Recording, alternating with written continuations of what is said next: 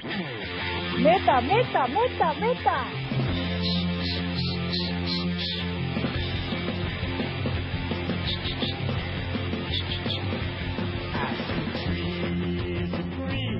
Bueno, atentos, caídos del catre, este viernes hermosísimo de sol, a todos ustedes. Vamos a iluminarnos con lo mejor de la mañana, lo mejor de anoche, del mediodía, de lo que sucedió en este ratito, porque hay muchísimo para contar en este resumen de noticias. Vamos ya con la primera. ¿Ustedes son los que se portan bien o más o menos? ¿Son los que se portan bien o más o menos? Bueno, bueno, parece, parece, parece, parece que alguien que no se portó nada bien recibió una reprimenda.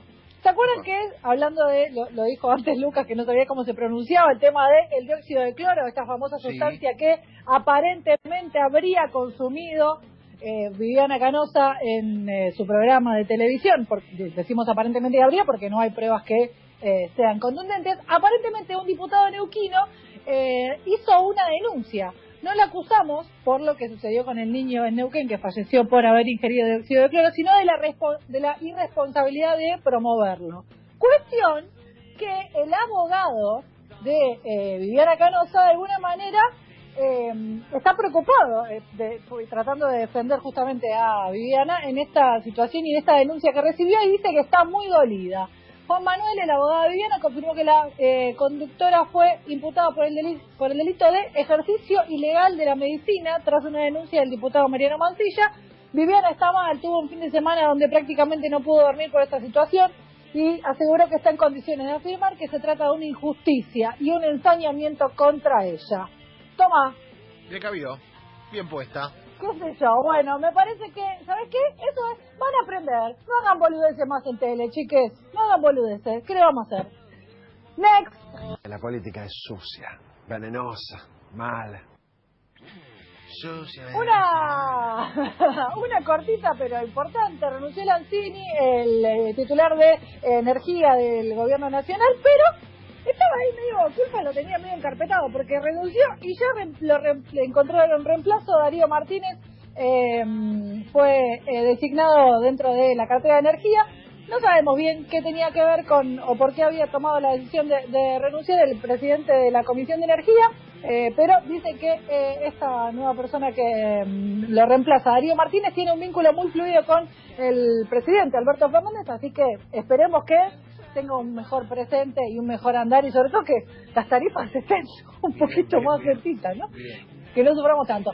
Una cortita importante, no estamos, eh, ya la, la cuarentena no es que desapareció ni, ni el coronavirus desapareció, así que como dije, como, como repetimos, por favor, responsabilidad social, sean comprometidos con la causa, así que hasta que no aparezca la vacuna, compórtense como corresponde y no se piensen que se acabó la joda. Así que por favor, a cuidarse. Está muy bien. Next. La guita, la billulla, Lo vi el. Fazuli.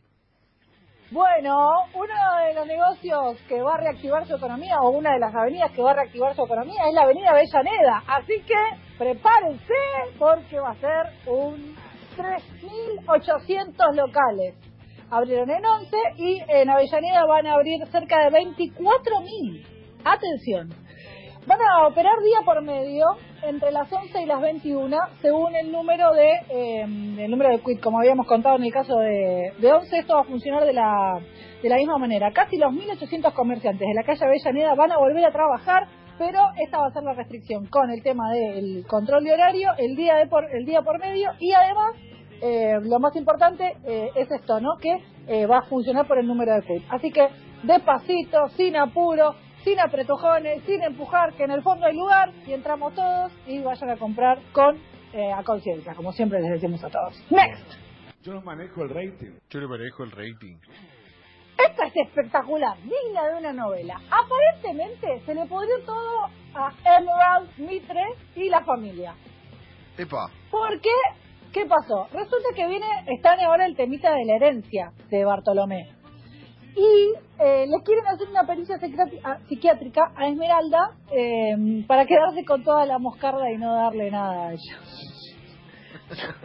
No sé bien cómo estaría funcionando la mano, no sé qué pasó, Pero algo pasó, se pudrió fuerte eh, y así anunciaron, la familia estaba en estado de ebullición y Esmeralda va con todo por el dinero de su padre, eh, que su padre le dijo que había depositado en el exterior para ella. Así que ahora hay guerra familiar, carta documento, se acabó todo. No te salgo ni el cantando. En esta Emerald me parece que la tenés más difícil eh, que lo quitas contra los eh, amantes de Rocky, eh, como pasó hace un ratito. Y una más chiquitita que tiene que ver también con la televisión. Eh, aparentemente se pudrió todo entre Mariana Fabiani y eh, su compañera de la televisión. Ay, se me fue el nombre. Zampini, Politi, Andrea- no, Politi no. Karina Zampini, esta, se me confunden Zam- Zampini con Politi, me pasa siempre.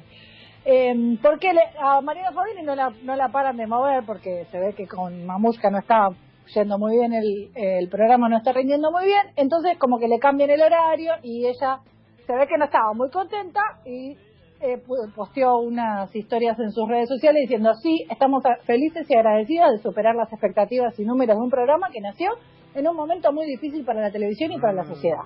Gracias por acompañarnos todas las tardes y volvernos el amor con que hacemos cada programa. Promediamos siete puntos. Igual no nos cambian. Y puso así como unas caritas de y con los bracitos así como levantados, como ducha fría, diciendo qué le vamos a hacer. Hoy me harté y tenía ganas de compartirlo. Bueno, un beso grande a Marian. No se peleen, no, No se se peleen. peleen, Por no favor, que se peleen, que se peleen los de afuera. Ah, Última, vamos, next. Entonces cada uno tiene su cada- estilo. Cada uno tiene su estilo, cada uno, cada uno. Eh, vamos a hablar de estilos y de cosas importantes. La otra Champions arrancó y jugó, se jugó la primera mm, llave, si se quiere, de los partidos de cuartos de la Champions femenina. El eh, Wolfsburgo le ganó 9 a 1 al Glasgow City, estuvo peleadito. El otro partido, Barcelona le ganó 1 a 0 al Atlético de Madrid. Mañana dos partidos más.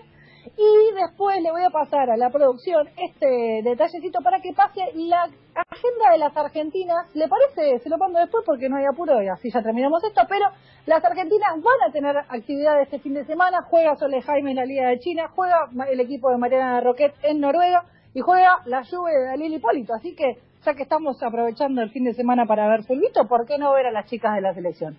Eh, una importante de- del fútbol femenino también es la modificación de eh, lo que sería el plan de acción que va a tener la AFA para el- los próximos cinco años, un plan de cinco años del 2021 al 2026, donde, entre otras cosas, se va a aumentar la cantidad de contratos que eh, se van a exigir justamente para que el fútbol femenino en Argentina sea cada vez más profesional. Actualmente hay ocho, la idea es que el año que viene sean 12 y en el 2023 sean 15 contratos de base en la plantilla de los equipos de primera división. Hasta aquí las noticias del día de la fecha. Voló, voló Romy Sacher con el fit del bien.